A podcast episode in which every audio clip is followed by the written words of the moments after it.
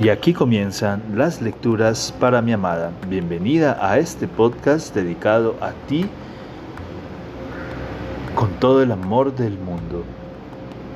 Continuamos con la lectura de el texto llamado La embriaguez de la metamorfosis del gran escritor austriaco Stefan Zweig.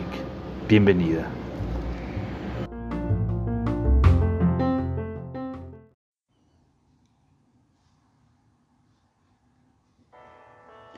Seguimos leyendo La embriaguez de la metamorfosis del gran escritor austriaco Stefan Zweig.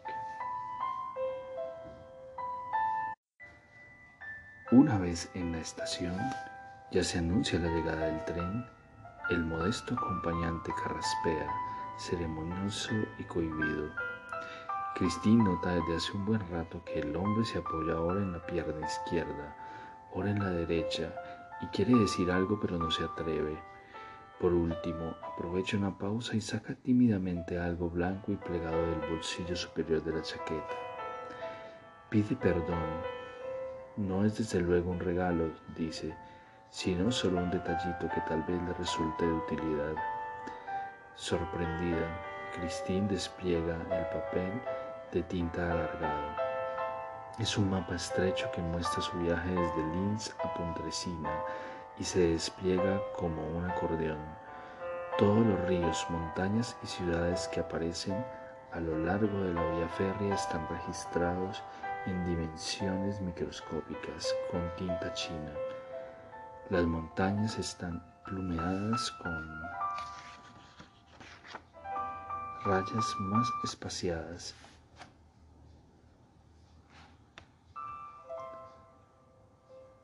más apretadas según su altura, indicada por unos números diminutos. Los cursos de los ríos están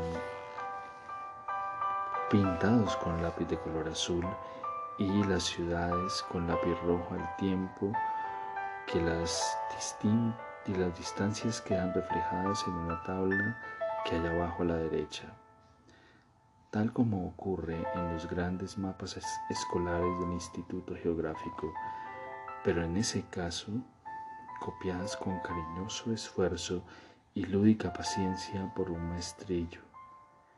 Cristín, pasmada, se ruboriza. Su alegría anima al tímido. El hombre saca entonces otra mapita, en ese caso rectangular y guarnecido con un ribete dorado es el mapa de Engadina, copiado del gran mapa del Estado Mayor suizo, todo el territorio calcado con sumo arte, hasta en más, los más ínfimos detalles.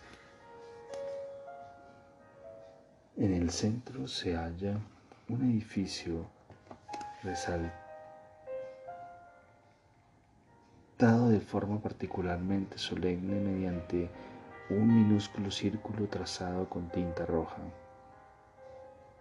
El hotel donde ella se alojará, explica el maestro que lo sacó de un viejo Aedeker y añade, de este modo podrá orientarse en todas sus excursiones sin miedo de perderse.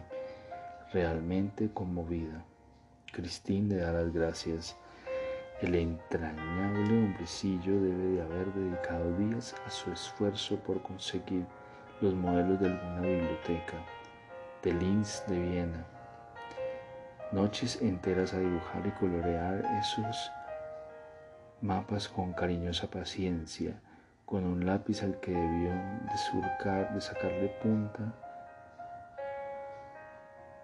cientos de veces y con una pluma de dibujo comparada expresamente para la ocasión, todo con el único fin de dar desde su pobreza una alegría al mismo tiempo útil y proporcionada a su amiga, el maestro. Ha previsto y acompañado desde dentro, kilómetro a kilómetro, el viaje ni siquiera empezado de Cristín, Su camino y su destino debe de haber estado presente día y noche en los pensamientos del hombre, en el instante en que ella, conmovida, da la mano al hombrecillo, asustado por su propio atrevimiento.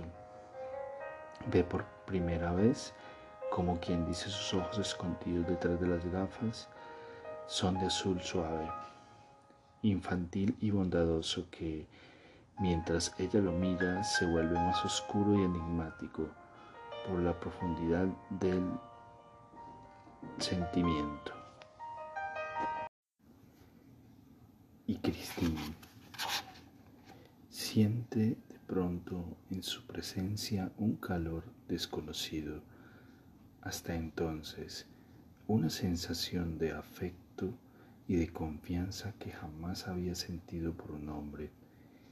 En ese momento, un sentimiento del todo confuso se convierte de golpe y porrazo en una decisión. Agradecida, le estrecha la mano más tiempo y de manera más cordial que nunca. Él también percibe el cambio de actitud. Se le inflaman las sienes, se cohibe, respira hondo y lucha por la palabra adecuada. Pero en eso se acerca la locomotora, bufando cual animal maligno, y aparta el aire hacia ambos lados de suerte que a Cristín casi se le vuelan los papeles de la mano. Solo queda un minuto. Se sube al tren a toda prisa y desde la ventanilla ve únicamente un pañuelo blanco que ondea pronto se diluye convertido en humo y distancia. Entonces se queda sola, sola por primera vez en muchos años. Aplastada en el rincón de madera del vagón, la agotada atraviesa un atardecer sombrío y nuboso, con un paisaje gris tras los cristales cubiertos de lluvia. Al principio pasan deslizándose algunas poblaciones pequeñas y borrosas en la penumbra, como animales que huyen asustados, pero luego todo se introduce ciego y vacuo en la niebla. No hay nadie más en su compartimiento de tercera clase, de modo que puede tumbarse en el banco de madera y sentir de veras la profundidad de su cansancio. Intenta reflexionar, pero el monótono avance de las ruedas impide hilar pensamientos conexos cada vez se estrecha más sobre su frente dolorida la cofia narcótica del sueño, de ese sueño ferroviario, pesado y aturdidor, en que uno permanece como atado e insensible dentro de un saco de carbón negro sacudido por ruidosos metales. Las ruedas avanzan a toda prisa bajo el cuerpo, trasladados sin percibir nada metiendo bulla como ciervos perseguidos mientras el tiempo fluye sin medida, mudo e inacible, sobre la cabeza de Cristín echada hacia atrás. Hasta tal punto desciende su fatiga por esa marea negra que se despierta sobresaltada cuando por la mañana la puerta se abre de pronto y con estruendo y un hombre de hombros anchos y bigote de se planta ante ella con gesto severo. Necesita unos instantes para recuperar los sentidos adormecidos y comprender que el hombre no quiere nada malo, que no pretende ni detenerla ni secuestrarla.